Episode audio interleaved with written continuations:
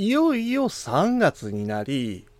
来月から始まる新年度に向けた準備をしてる人も多いでしょう。進学や就職など、4月から生活スタイルが一気に変わる人もいます。新しい環境に対する不安を持ってるかもしれないですけど、そないに不安になることなんてないです。新しい環境になることで、今までとは違った人との出会いがあったり、新しい知識を得て、物の見方や考え方が変わって、人生を豊かで楽しくしてくれます。また、新年度では、新しいスタートの区切りとして、タイミングも抜群です。ですから、新しいことへ挑戦するのもいいですよね。では、何に挑戦すればいいのか？と頭を悩ませるかもしれません。特に何かに挑戦したいということがないのであれば、日常生活にデジタルを取り入れるのはどうでしょうか？すでにスマートフォンを使用してる人は多いですけれども、タブレットを日常生活に取り入れてる人はまだまだ少なく感じます。ですから、デジタルを活用するという意味でも、タブレットを活用できるように挑戦してみましょう。そんなん言われたってどないなタブレット選んだらええかわからへんわ。そう思ったあなたにおすすめなのが、タブレットの定番と言われる iPad です。でも iPad 高いやん。円安の影響で価格が改定されて、ベースの値段が上がったのは間違いないです。ですが、それは最新機種を購入する場合に限ってなんです。今から iPad を生活に取り入れるのであれば、何も最新機種にこだわる必要なんてないんですよ。デジタルグッズを使って日常を便利で快適に過ごせるように何か一つでもプラスになる情報をお届けしたい。そんな思いでシステムエンジニアが IT 講師として日本全国を駆け巡っているデジタル教室です。今回は iPad の型落ちモデルについてお話ししましょう。デジタル製品は最新機種が一番いい。価格は高いですが、発売日の時点で最もスペックの高い製品であることは間違いありません。しかし、そこまでのスペックを必要とするのでしょうか？もちろん、待ち望んでいた機能やスペックであれば、最新機種を選択するしかありませんけれども、ほとんどの人はそうではないと思うんです。だからこそ狙うべきなのが、型落ちモデルなんですよ。型落ちモデルそう表現すると古臭く感じてしまいますけれども、最新機種と比較すると、そこまで大きな差がないこともあります。一番わかりやすいのは iPad Pro です。最新の iPad Pro では M2 チップを搭載していますから、性能を表すベンチマークテストを行えば、M1 チップを搭載している以前のモデルと差が出てきます。Apple Pencil のフロートバー機能や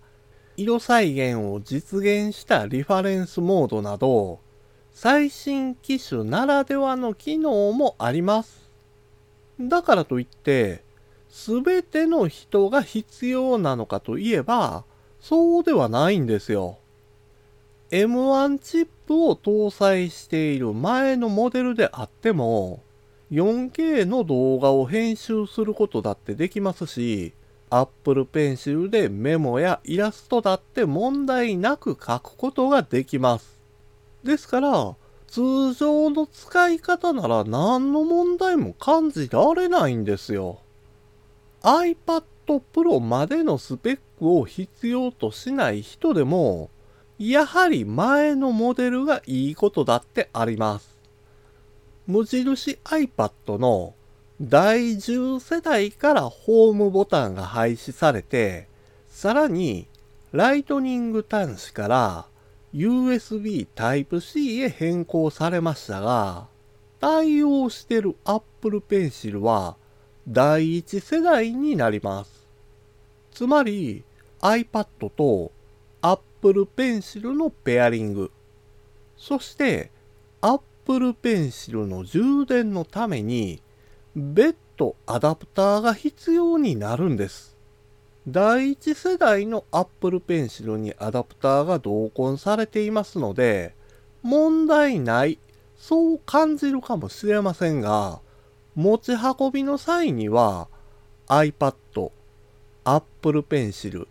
さらにこのアダプターも一緒に持つことになるんですよ。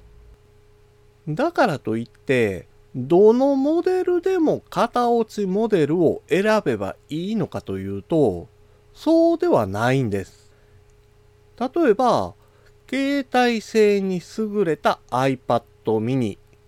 こちらの最新モデルは第6世代になりますけれども、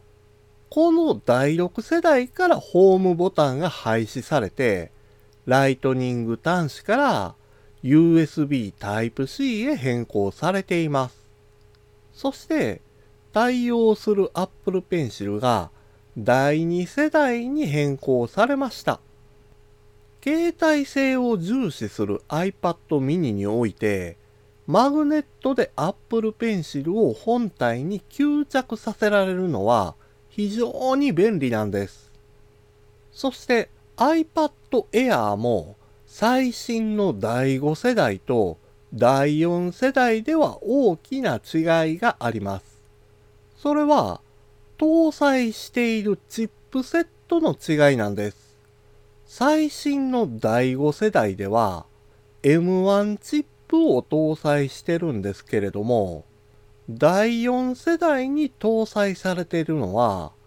A14 チップになります。最新の iPadOS16 の新機能、ステージマネージャーは M1 チップを搭載していなければ使用できません。今後 iPadOS がバージョンアップするたびに M1 チッププ搭載が前提とされる機能が増えてくるかもしれないので A14 チップを搭載している第4世代は候補から外すべきでしょう。このように必ずしも型落ちモデルがいいとは限りません。安いからと安易に型落ちモデルを購入してしまっては大きな失敗を招いてしまいます。型落ちモデルを狙う場合には最新モデルとの差をしっかりと把握しなければならないんです。その上で最新機種を選択せざるを得ないのか、それとも型落ちモデルでも問題ないのかを選択しましょう。また iPad は本体を購入しただけで終わりではないんです。iPad を最大限に活用するのであれば、Apple Pencil は必須です。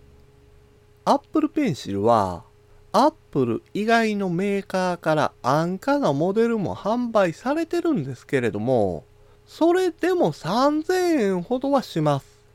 純正品であれば2万円ほどしますので、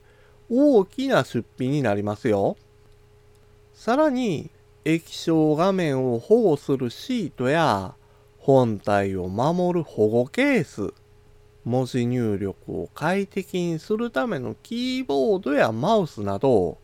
安全性や快適性を求めると、さらなる費用が必要になるんです。型落ちモデルを選択することで、オプション品を購入する余裕ができるというのも忘れないでください。タブレットの定番とも言われる iPad を購入して、新年度から活用してみましょう。スマホでは不便だったことが iPad で快適にできるようになって生産性や時間効率が上がってきますよ。デジタル教室では毎週木曜日のお昼12時に聞いていただけるようにポッドキャストを配信しています。また、アプリやパソコンの使い方などの情報をウェブサイトや YouTube でも発信しています。そして、現代社会を楽しく豊かになる考え方や行動に関する情報もポッドキャストで配信していますので、概要欄からアクセスしてみてください。デジタル教室からあなたに、プラス、ワン。